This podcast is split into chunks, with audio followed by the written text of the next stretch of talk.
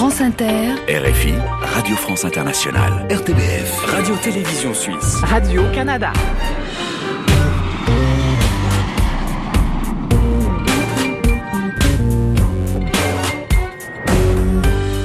bonjour à tous, bienvenue dans la librairie francophone estivale. Nous allons vous faire voyager avec les cultures du monde dans cette déclinaison de la librairie francophone avec des auteurs et des artistes. Aujourd'hui, nous irons dans un lieu insolite de Bruxelles avec Philippe Geluc, à Montmartre au cœur de Paris avec la québécoise Diane Tell, à La Réunion à proximité des Champs de Cannes dans un petit village avec les bédéistes Apollo et TM et nous serons en plateau avec Daniel Pénac. Voyages immobiles, rencontres, reportages et entretiens, nous allons ouvrir des portes vers l'ailleurs et vous emmener comme ça un peu partout dans le monde. La librairie francophone estivale. Emmanuel Kérad. Et on commence cette émission avec la confidence, une petite histoire intime d'une personnalité jamais racontée dans les médias. Aujourd'hui, c'est Régis Geoffrey qui s'est confié pour la version télé de la librairie francophone diffusée euh, chaque mois sur TV5 Monde, RTS2, RTBF La 3 et ici RTV de Radio-Canada. Voici le son de sa confidence. Régis Geoffrey, quelle est votre confidence pour la librairie francophone? Ben, C'était en mars, c'était la nuit tombée, je conduisais, au loin, j'aperçois une ambulance avec son gyrophare. Et puis tout d'un coup, il y a une voiture qui débouche, qui arrive droit sur moi. J'ai su que j'allais mourir, même si après je suis pas mort. Ouais. Et je me suis dit que c'était décevant comme si j'avais raté une séance de cinéma, de mourir. Et puis, il y a eu comme un zoom arrière, je me suis retrouvé très loin de la Terre, j'ai vu ma vie toute petite et la Terre toute petite, et il m'a semblé que je retournais dans cette vie qui était éternelle, et que, en fait, la vie que j'avais menée sur Terre était une petite partie de cette vie. Je n'en pense rien, ça s'est passé comme ça. Et vous en pensez quoi du coup maintenant Rien. Je sais pas. Je sais pas si c'est un phénomène euh, du cerveau, un phénomène Ouais. mental, ou si c'est une réalité. Je n'en ai strictement aucune idée. Je vous ai donné les choses telles qu'elles se sont Bon, produites. merci Régis Geoffrey. Merci à vous. Après cette confidence inédite de Régis Geoffrey, notre séquence nommée le voyage immobile que vous retrouvez euh, tout au long de cet été dans la librairie francophone estivale. Le principe, un lieu choisi par une personnalité, lieu qui lui fait penser à un autre lieu quelque part dans le monde. Un nouveau voyage immobile avec aujourd'hui un artiste complet qui aime bien les gros chats. Bonjour Philippe Geluc. Bonjour Emmanuel. Les gros chats, oui, c'est vrai, un peu. Oui, enfin, j'ai- j'aime encore mieux les gens, vous savez. Mais quand il y a un gros chat qui passe, je le salue bien confraternellement. Normal. Bon, le principe de cette séquence, donc vous l'avez compris, euh, c'est de voyager, de faire voyager les auditeurs à partir d'un lieu proche du lieu de résidence de notre invité, donc pas très loin de chez vous. Vous avez choisi le palais de Charles de Lorraine à Bruxelles, où nous sommes en ce moment, et nous sommes dans la cour du palais, Philippe. Oui. Décrivez-nous ce qu'il y a là. Alors, dans cette cour, il n'y a rien, il y a quelques voitures. Je comprends même pas qu'on y autorise de, de se garer. Ici, c'est un endroit qui est absolument, je parle un peu plus bas, parce que on est hors du monde. Les Bruxellois ne connaissent pas cette place, les touristes n'y vont pas, parce qu'il n'y a rien à voir, sinon des façades.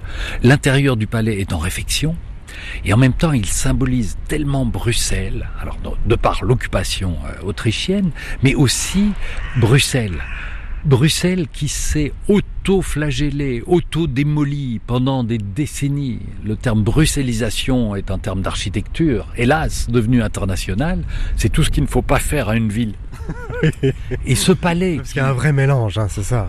ce palais qui, qui dit-on, euh, a été admirable, il n'en reste qu'un tiers. Figurez-vous que ces imbéciles de promoteurs ont décidé, au XXe siècle, d'abattre deux tiers de ce palais.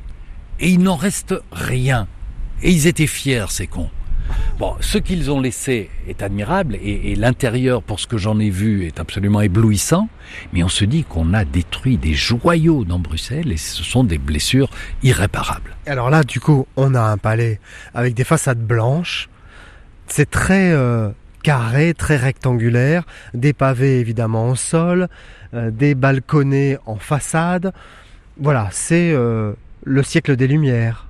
Voilà, c'est une architecture issue du siècle des Lumières.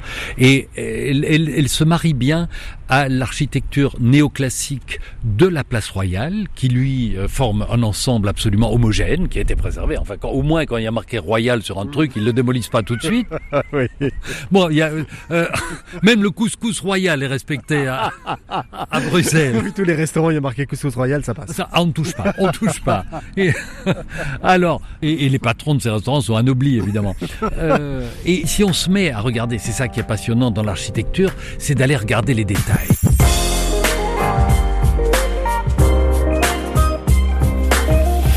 Bon, de ce palais, de ce palais Philippe Geluc, on part dans un autre lieu que vous allez nous décrire à distance. À quel autre lieu vous fait penser le palais de Charles de Lorraine? On part où là, Philippe? Mais alors, j'allais dire, nous nous envolons, mais non. Il faut plus prendre l'avion pour des petits trajets en Europe. Nous allons prendre le train et je vous assure que c'est pas c'est pas très facile. Il n'y a pas une ligne directe Bruxelles-Vienne, mais c'est à Vienne que ça m'avait pensé où je me suis promené l'année dernière, où j'ai visité des musées passionnément, où j'ai vu les Bruegel, les tableaux de Bruegel euh, achetés par les Autrichiens, alors qu'on en a encore un, et demi chez nous dans nos musées, et que le type est, est d'ici tout de même. Bruegel, il était enterré à Bruxelles. Vous savez comment il est mort? C'est peut-être une légende, mais je trouve ça tellement joli. Il a voulu un jour, il était âgé, il a voulu voir Bruxelles à l'envers. Et il a fait le poirier. Et il est tombé sur sa tête et il est mort. Mais non. Mais oui. Et c'est tellement joli. Si, si, comme on dit, comme disent les théâtiens, c'est non è vera è bella. Si elle, si elle n'est pas vraie, elle est belle, l'histoire. C'est comme ça qu'il serait mort. Alors justement, quand vous êtes à Vienne, Philippe Geluc, qu'est-ce que vous voyez? Vous m'emmèneriez où? Je vous emmènerai, mais je vous emmènerai voir tous les musées. Je crois qu'en trois jours, j'ai vu 18 musées. Je me suis gavé de, de, de musées. J'ai pleuré devant un, un Jérôme Bosch. Si j'avais une loupe, j'aurais tout regardé jusqu'au moindre détail. Bosch est vraiment l'inventeur du surréalisme. Puis il y a des musées d'art moderne et puis... De... C'est un, un, un, peu et... comme ici, quoi. Parce que là, juste derrière, on a le musée Magritte.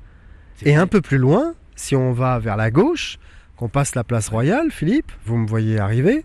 Oui, mais prenez votre temps, parce que je, je, vous, je vous, vois arriver au musée du chat. ça. Si vous vous mettez en route maintenant, vous arriverez trois ans avant son ouverture. C'est ça, parce qu'on avait fait une émission ensemble, je... vous vous rappelez Il y a deux, trois ans, on va dire. Je me souviens bien. Mais alors, entre-temps, parce que... On annonçait l'ouverture du musée du chat. Et là, le musée du chat, bah, c'est l'Arlésienne, quoi. Bah, je, je l'annonce toujours pour 2023. oui. Alors, vers 2023-2024. 2030, quoi. Pour... Non, non, non, non, parce que je, je serai encore vivant quand je... Quand vous serez vivant en 2030, arrêtez. Je sais pas, on va voir. Mais on va si. Voir. Oui, enfin, je prends tout, je fais tout ce qu'il faut. Hein, pour... Alors, euh, par contre, je peux vous dire pourquoi nous avons pris deux ans dans la vue. Parce que le Palais des Beaux-Arts, qui sera notre voisin, a demandé de creuser deux sous-sols supplémentaires pour pouvoir créer des dégagements et des salles de, de, stockage à côté de ces grandes salles. Et nous avons là une occasion historique de leur céder du volume sous nous c'était maintenant ou jamais, et donc mon grand cœur a fait que j'ai dit, euh, messieurs, bon. les Anglais, euh, bon, on sera là, Philippe. les premiers. Ah, on sera là pour l'inauguration. Ah bah, j'espère bien. J'espère qu'on sera là aussi encore. Ben, j'espère que vous serez pas retraité, retraité des, non, retraité, non, publiques. non, non, ben non, quand même. Pas, à mon âge. C'est impossible. Voilà. peut-être que les, peut-être que les radios publiques auront été privatisées. Enfin, si, tout est possible. Faut tout savoir. Depuis euh, quelques mois là. Faut s'attendre à tout. Bon, merci beaucoup Philippe Goluc. Merci. C'est toujours surréaliste avec vous, mais c'est ça qui est génial. Nous merci. sommes à Bruxelles, ne l'oubliez pas. Merci. merci Emmanuel. Bon tour de la francophonie alors. Merci beaucoup pour ce voyage immobile dans la librairie francophone estivale. Qu'est-ce que vous faites cet été? Vous préparez un chat, je crois, qui est presque terminé, qui sortira en octobre.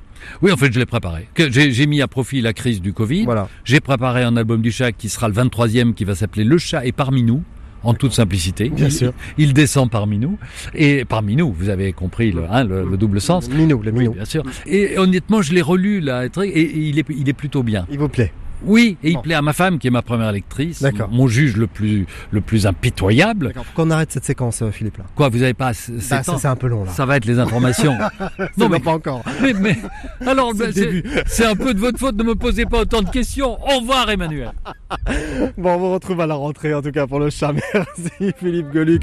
À suivre dans la librairie francophone estivale, un entretien avec Daniel Pénac et un reportage à la Réunion avec deux auteurs de BD stars sur l'île. Apollo et TM nous ont emmené sur les hauteurs de Saint-Joseph. Avant cela, voici le nouveau titre de Benjamin Biolay.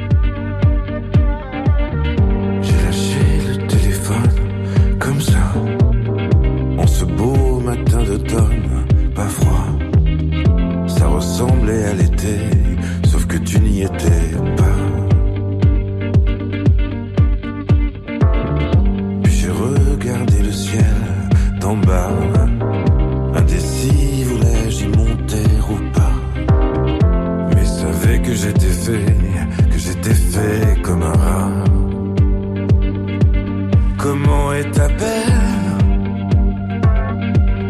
La mienne est comme ça. Faut pas qu'on s'entraîne à toucher le bas. Il faudrait qu'on apprenne à vivre avec ça. Comment est ta peine? La mienne s'en vient,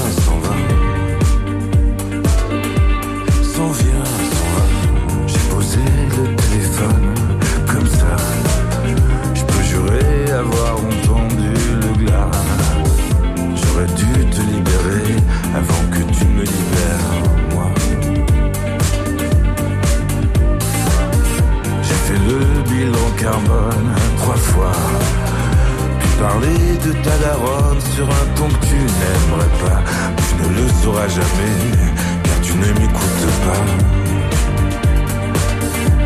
Comment est ta peine La mienne est comme ça. Faut pas qu'on s'entraîne à toucher le bas. Il faudrait qu'on apprenne à vivre avec ça. Comment est ta peine? La mienne s'en vient, s'en va. La mienne s'en vient, s'en va. s'en vient. C'était le nouveau titre de Benjamin Biolay, Comment est ta peine? Sur France Inter, la RTBF, la RTS, ici Radio-Canada et sur RFI. Et Daniel Pénac est en plateau avec nous. La librairie francophone estivale. Emmanuel Kérad. Alors Daniel Pénac, vous publiez La loi du rêveur chez Gallimard, un livre étrange qui convoque vos rêves, qui rend hommage à Fellini, qui raconte l'amitié fusionnelle, mais tout est à moitié vrai ou tout est à moitié faux, c'est comme on veut, on ne sait pas où on va et du coup, on ne peut pas raconter grand-chose sans gâcher la surprise pour vos lecteurs. C'est un rêve ce livre, Daniel. Ça le fait rire. Je suis très heureux que vous ne sachiez pas où vous allez. Ouais, vous êtes espiègle, Daniel. En effet, il est impitchable. On peut pas le résumer facilement. Il y a 36 000 façons d'y entrer. Le narrateur, qui est peut-être moi-même, hein, Ou peut-être pas. ou peut-être pas, il lui est arrivé quelque chose de très étrange dans son enfance. Il a subi une inondation de lumière.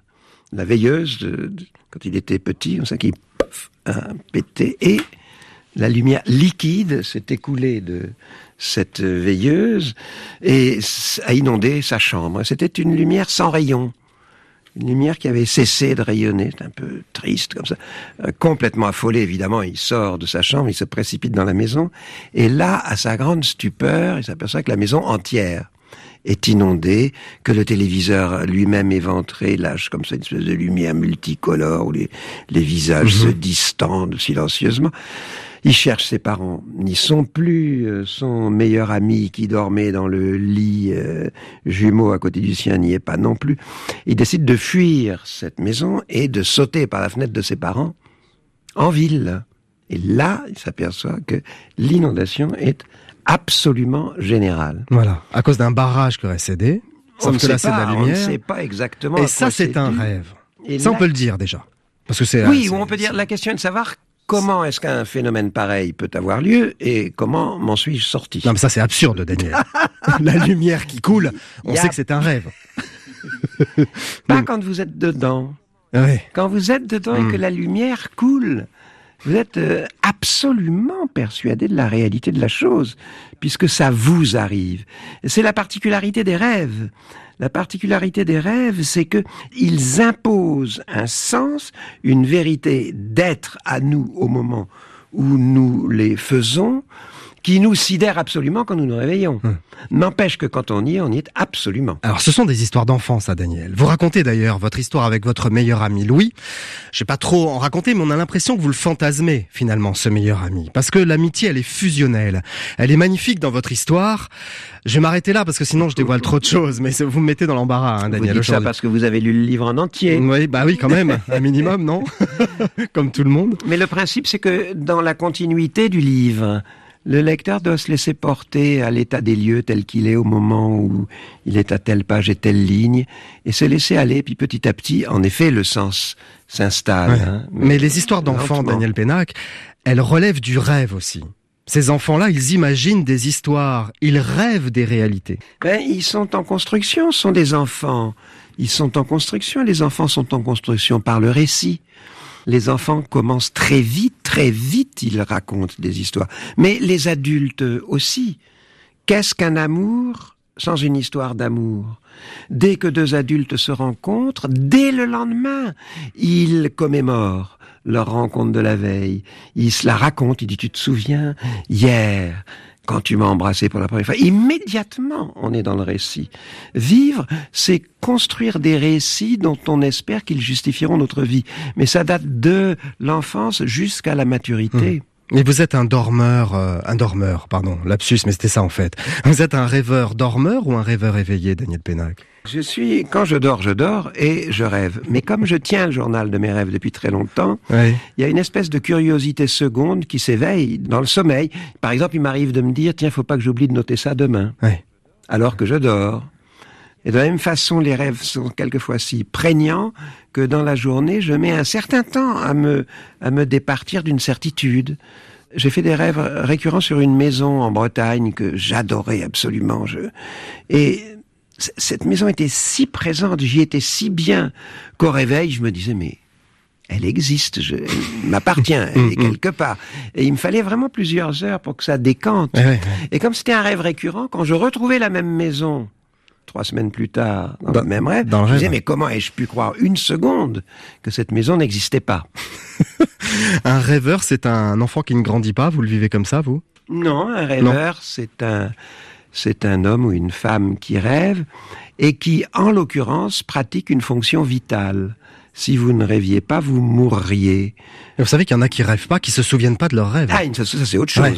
Se souvenir ou ne pas se souvenir des rêves, c'est presque une affaire d'habitude. Moi, je m'en souviens parce que je les note. Ouais. Euh, si je ne les notais pas, je ne m'en souviendrais pas. Et dès qu'on commence à les noter, non seulement on s'en souvient, mais il arrive qu'à l'intérieur même du rêve, on se dise tiens, faut pas que j'oublie de noter ça demain matin. Ouais. Et ça peut faire peur, les rêves aussi. hein. Bah bien sûr, Ah oui. c'est ce qu'on appelle un cauchemar. Marion Cotillard m'avait dit qu'elle avait peur de ses rêves quand elle avait tourné Inception. Vous l'avez vu ce film Inception Oui. Bah, C'est un peu ça votre livre, Daniel Pénac. Oui. On n'y comprend rien à un moment. Mais c'est-à-dire que les rêves vous font peur parce qu'ils en- ils- ils remplissent tout l'espace mental. Dans un rêve, il n'y a pas de place pour la rêverie. On ne rêvasse pas dans un rêve. Ah. On est entièrement coincé entre des images qui procurent des sensations et il n'y a de place pour rien d'autre. Donc c'est forcément très oppressant ou d'ailleurs très réjouissant si c'est un rêve heureux. Hum. Il y a cet hommage à Fellini dans ce livre, Daniel. Un, un hommage d'ailleurs euh, très large, hein, vous en parlez tout au long du livre, c'est presque un fil rouge. Fellini, grand rêveur qui notait et dessinait ses rêves. Il était d'ailleurs dessinateur avant d'être cinéaste. Et d'ailleurs, en, en 1939, il arrive à Rome pour devenir dessinateur de presse, dessinateur humoristique caricaturiste. Oui, ce qui n'était pas une chose facile parce qu'il était en, plein fascisme, hein, en plein mussolinisme. C'était c'était très dur. Il fallait qu'il fasse euh, des dessins humoristiques qui contournaient les interdits. C'était un exercice, c'était un exercice à la fois très créatif, mais surtout il rêvait. Et un jour, il a rencontré un, un psychanalyste jungien qui s'appelait le professeur Bernhardt, et c'est ce professeur Bernhardt qui lui a dit, mais puisque vous savez dessiner et peindre, dessinez donc vos rêves dans le même temps que vous les notez. Ce qui nous a donné un magnifique livre, euh, en italien, Il libro dei sogni, en français, chez Flammarion, Le livre de mes rêves, et c'est c'est magnifique. Ce livre est une merveille, mais absolue, oui. Bon, merci beaucoup Daniel Pénac d'être revenu dans la librairie francophone. La loi du rêveur est parue aux éditions Gallimard. Euh, de quoi avez-vous rêvé cette nuit? Il y a deux ou trois nuits, j'ai rêvé d'un livre, euh, d'un roman d'Akira Mizubayashi que j'avais lu là, donc deux Ouais. jours avant. Des musiciens se sont arrêtés par la police et un petit violon est brisé. Et l'âme de ce violon Ouais. est brisée.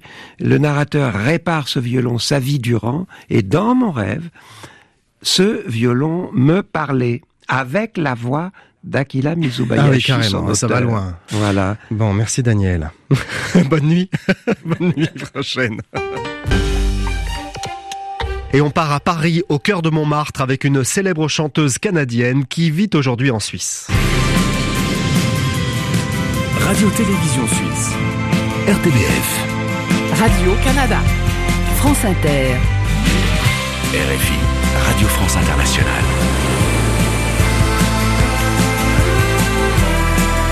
La librairie francophone estivale. Emmanuel Guérard. Et voici Diane Tell qui nous a rejoint devant ce moulin de la galette. Bonjour Diane. Bonjour. Je vous embrasse Diane. Nous étions avec vous à la fête des vignerons en Suisse, à Vevey. Vous étiez artiste bénévole. Qu'est-ce que vous en retenez de cette affaire-là? Oh bah, un, un, un, immense moment. J'ai adoré le spectacle de Daniel et Finzi Pascal. Je l'ai vu trois fois. J'ai participé à la parade de nuit. Euh, je suis ravie. En coccinelle. De... Ouais. Voilà, j'étais en coccinelle. Je suis ravie d'avoir. Euh poser ma candidature parce que vraiment euh, ça a été euh, un moment inoubliable dans ma vie. Et ça a surpris tout le monde de voir Diane Tell comme ça dans la parade nocturne en coccinelle, bénévole comme tout le monde pendant trois semaines. Ouais, oui, bon, j'ai pas fait tous les soirs parce que je travaillais un peu quand même. Oui. Mais euh, on s'arrangeait entre nous. On était trois, quatre coccinelles pour deux costumes, donc euh, on s'est arrangé. Mais ouais, c'était un très grand moment et très agréable et euh, rencontrer des gens très sympathiques. J'ai rencontré Ch Shania Twain. ah oui, il y avait Shania Twain. Oui, carrément. Ah, oui, oui, oui. C'est drôle parce qu'on est né.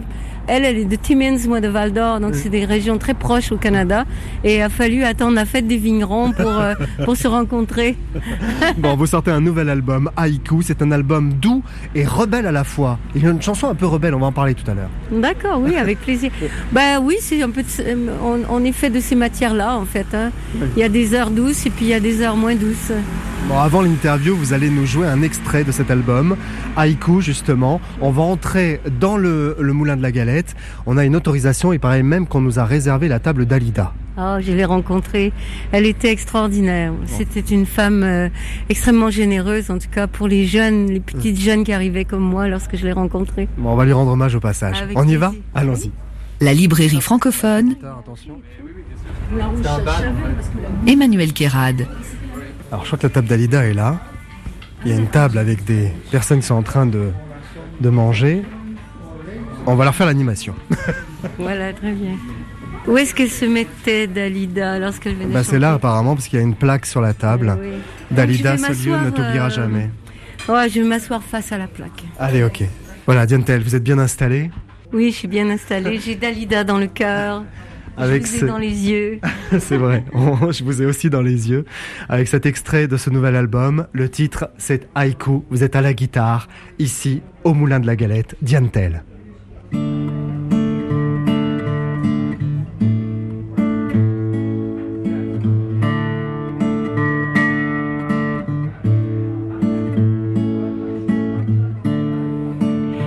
vers ta chaleur fixe le sexe de l'ange, ouais, lune au plafond,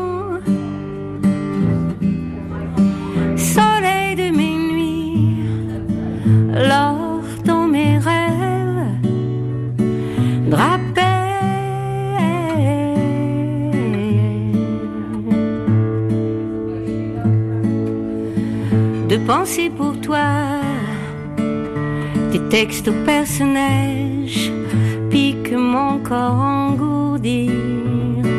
Ma langue brûlante, flèches impudiques, insomnie départagée.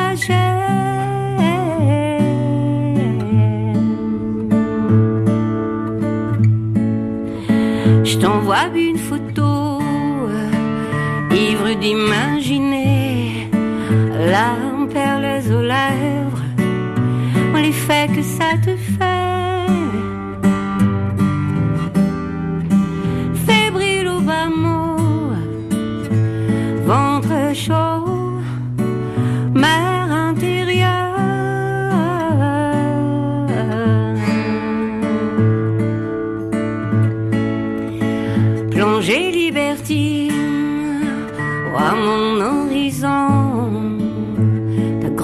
porte offerte, on m'ouvre le feu.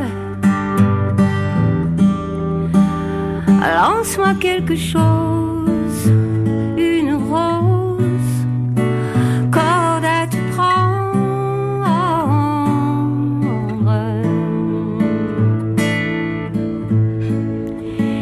Étoiles à la pâte, désir sans espoir tue et puis se meurt, soif fine assouvie.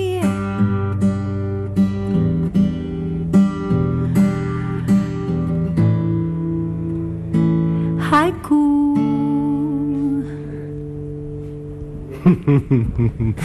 Vous êtes magnifique. Merci Diane-Telle. Merci à vous.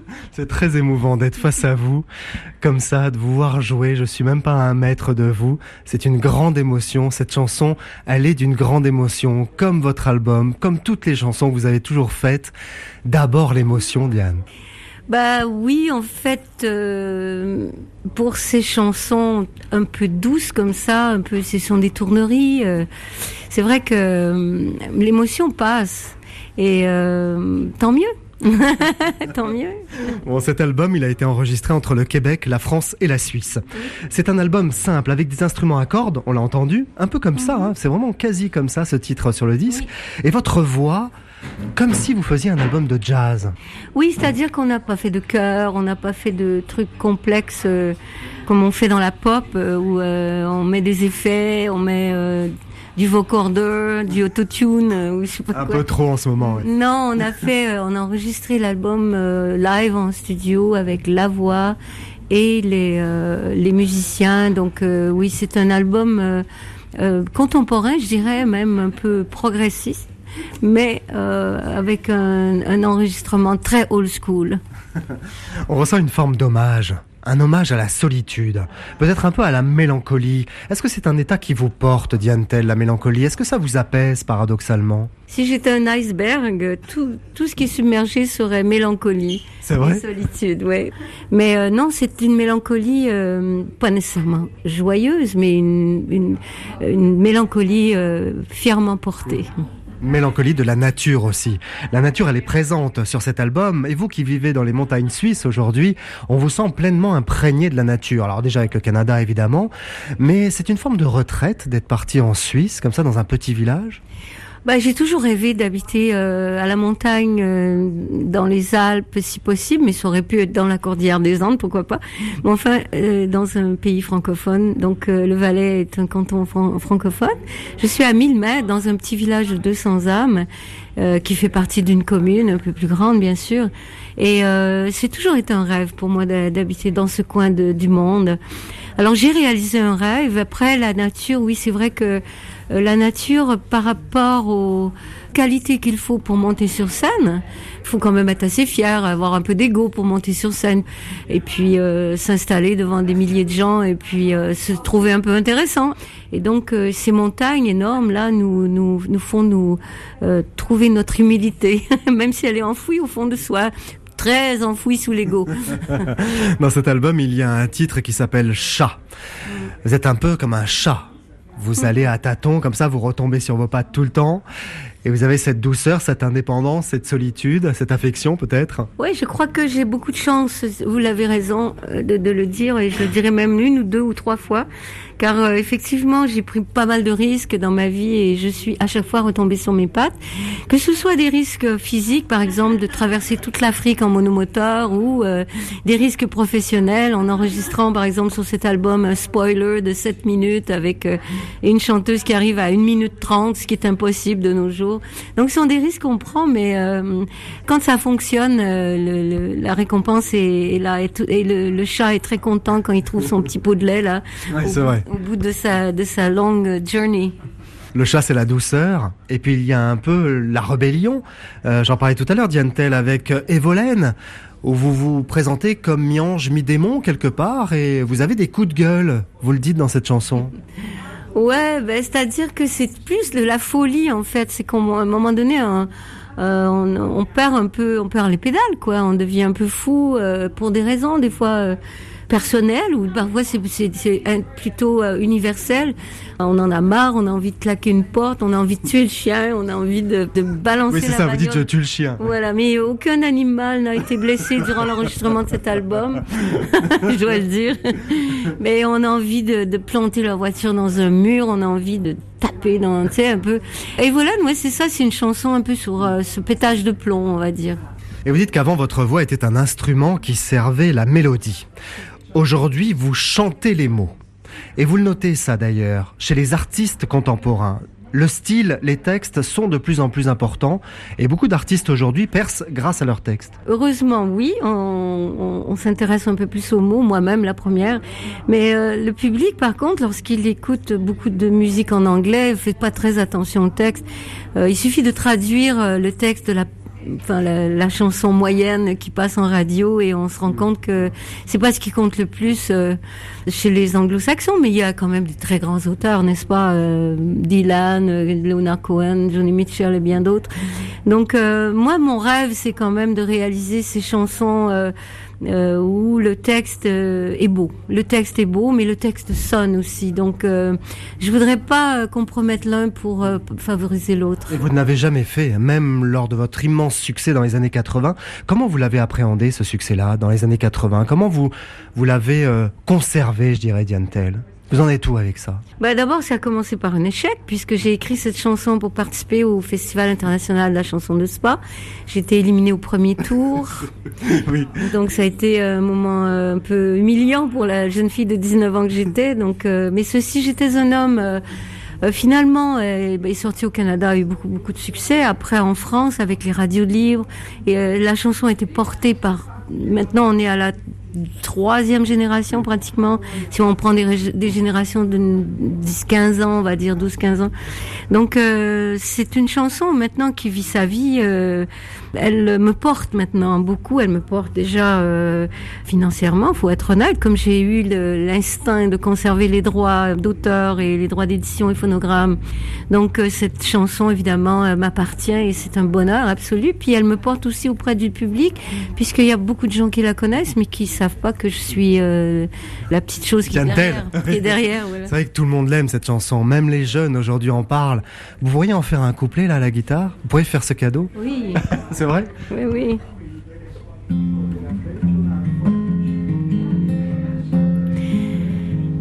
Je t'emmènerai en voyage, voir les plus beaux pays du monde de forer l'amour sur la plage en savourant chaque seconde.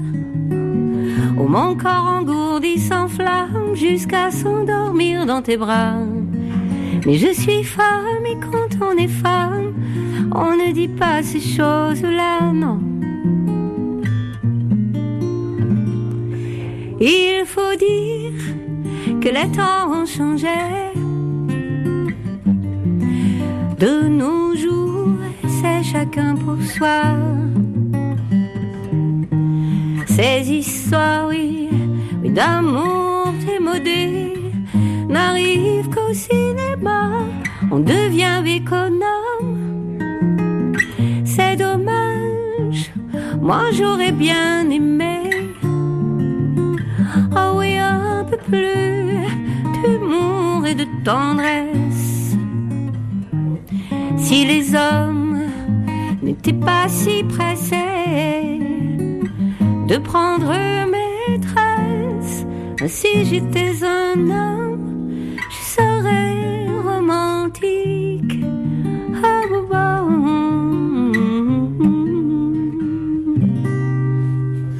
Merci beaucoup, Diane Tell, dans la librairie francophone, ici à Montmartre, à Paris, en plein cœur de Paris, au Moulin de la Galette. Merci, Diane, je suis très ému.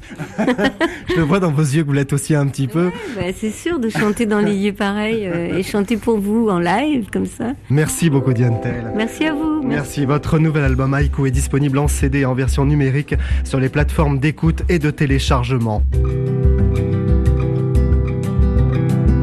Et de Montmartre, on part sur l'île intense. Vous allez vivre l'ambiance réunionnaise avec nous.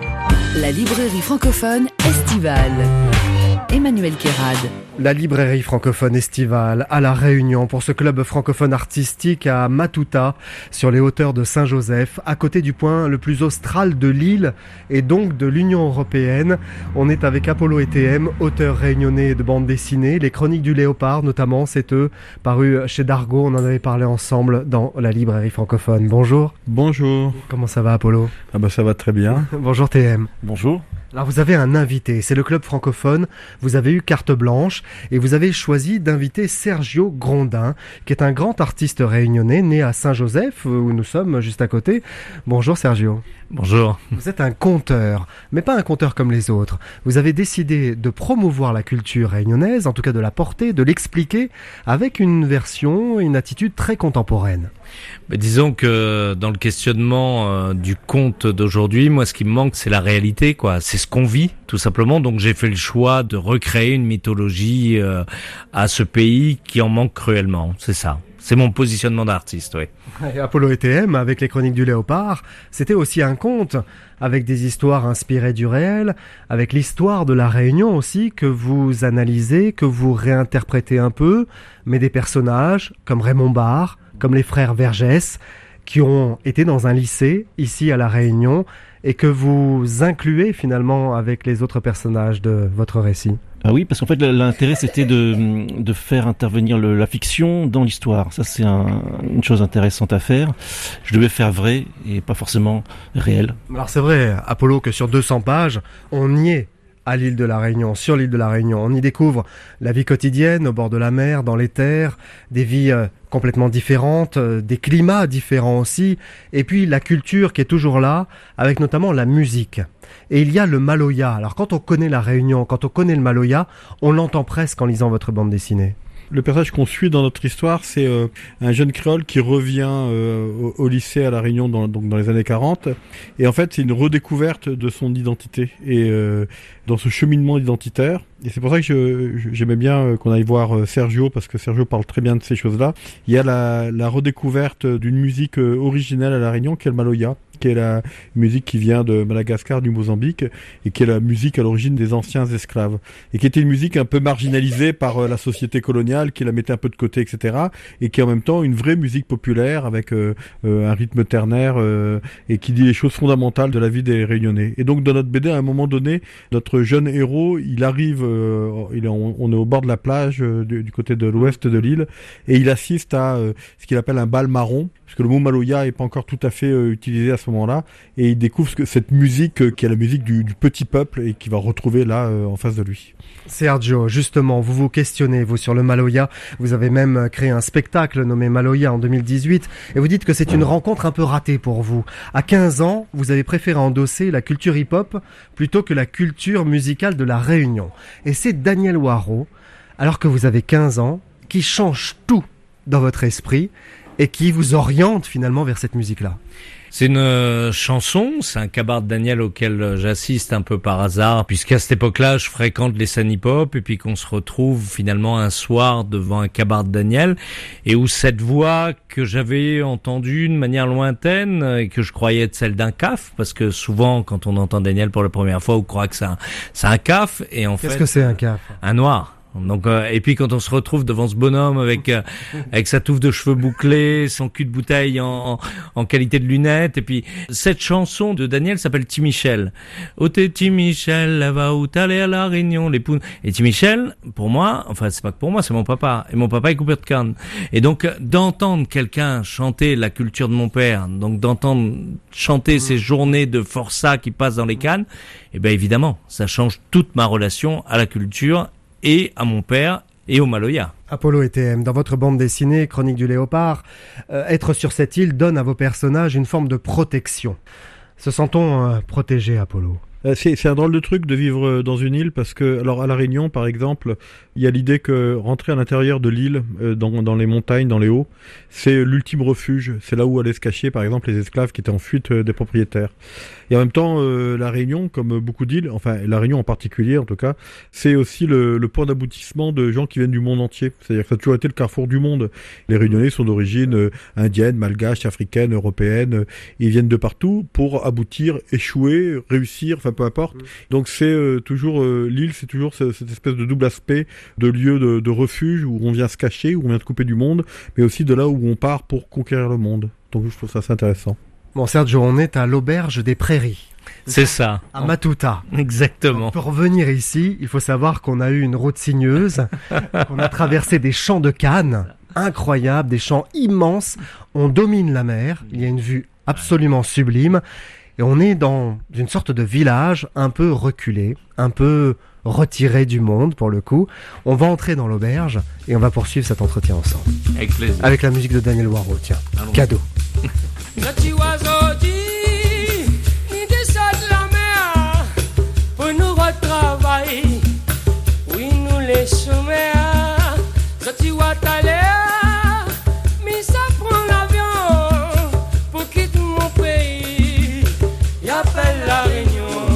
Allez, on y va. Bon, Il y a 400 personnes ici. hein, donc, euh, Il y a 400 personnes. 400 personnes dans le village. On entend le margouillat crier un petit peu. C'est un lézard qui mange les moustiques, il est parfait ce margouillat-là. Et il a un cri très caractéristique, hein. on dirait un oiseau, mais en fait non, c'est le lézard. Tout à fait, ça fait. Vous faites bien le margouillat, c'est bien. voilà, on est arrivé à table avec la, la cuisine créole qui fait pleinement partie de la culture, Apollo.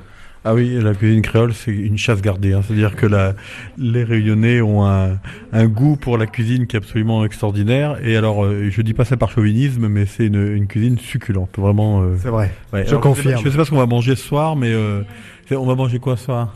Bonbons piment. Ça, c'est une- vraiment une spécialité locale. Donc des bonbons piments, mais qui finalement ne sont pas très pimentés. On a pensé à vos palais qui sont fragiles.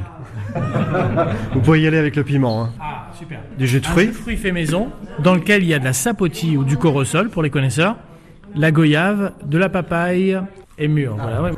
Bon, dans votre bande dessinée Apollo et TM, euh, il y a Lucien à un moment qui dit euh, On est au bout du monde ici. Mais sa copine lui dira Ici c'est un volcan. On croit que tout le monde est endormi, mais ça gronde par en dessous.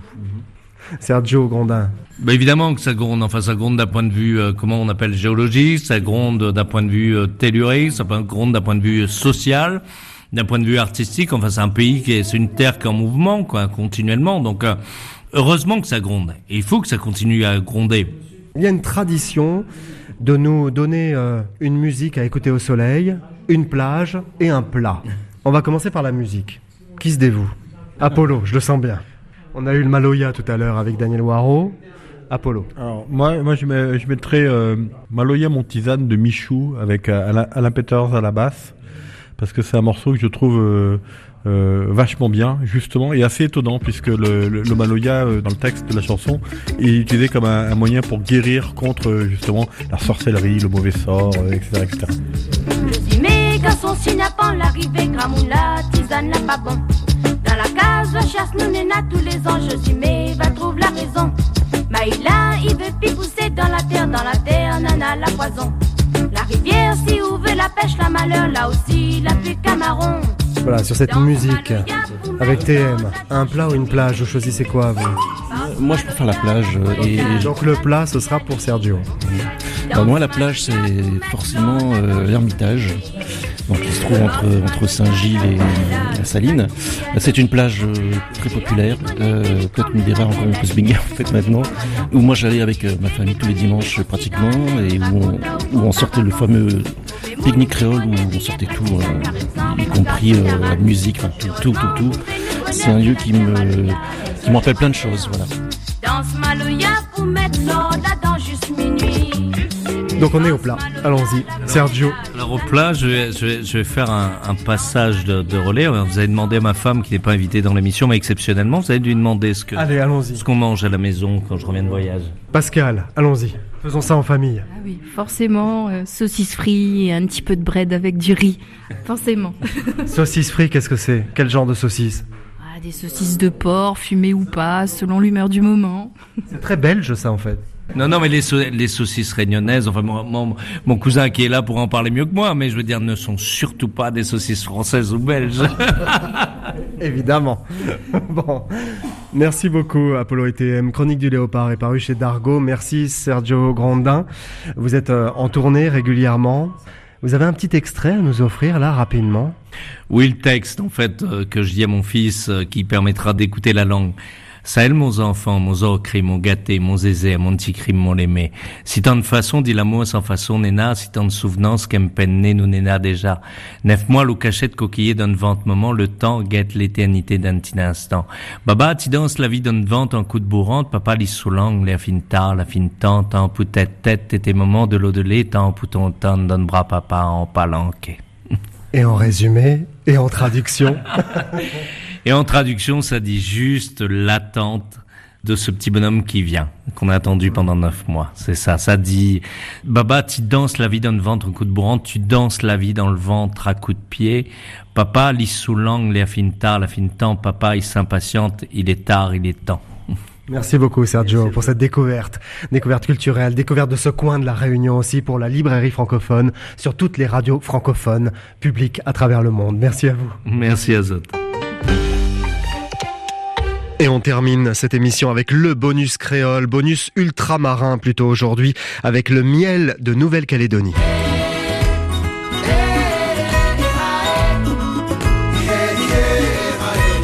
La librairie francophone estivale. Emmanuel Kérad. On fait du miel depuis toujours en Nouvelle-Calédonie? Ah, on a, toujours fait euh, les miels. Ça vient des, des îles surtout vient de l'Ifou. Et là, c'est pour ça que je vous présente euh, un des membres des apiculteurs. Voilà, je vous laisse, il s'appelle David Jevaux. Bonjour David. Bonjour monsieur. Enchanté. Quelle est l'histoire du miel en Nouvelle-Calédonie? Alors, il faut savoir qu'en Calédonie, et particulièrement dans les îles, on n'avait pas d'abeilles euh, productrices de miel.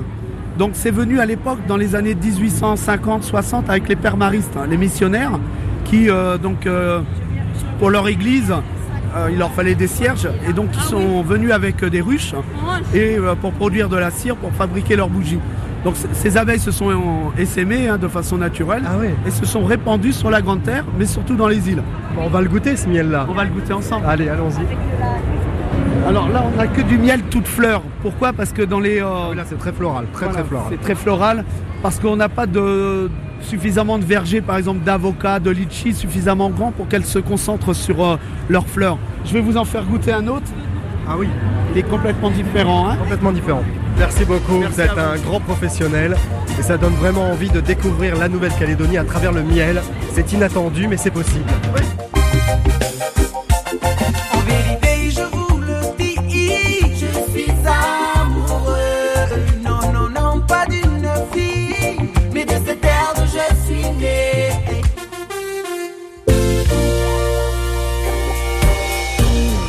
Et c'est la fin de cette édition. Je vous retrouve sur Facebook, Twitter et Instagram pour communiquer avec vous à la rédaction Jean-Philippe Verret de France Inter avec les équipes de la RTBF, de Radio-Canada, de la RTS et de RFI. Cyril Pascal avec Pauline Laverdure à la réalisation, Thierry Dupin la prog musicale.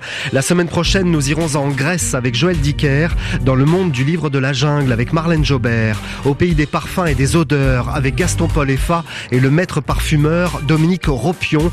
Nous serons aussi en Suisse la maison de Charlie Chaplin. Merci d'avoir écouté la librairie francophone estivale. Bon week-end et bel été à vous.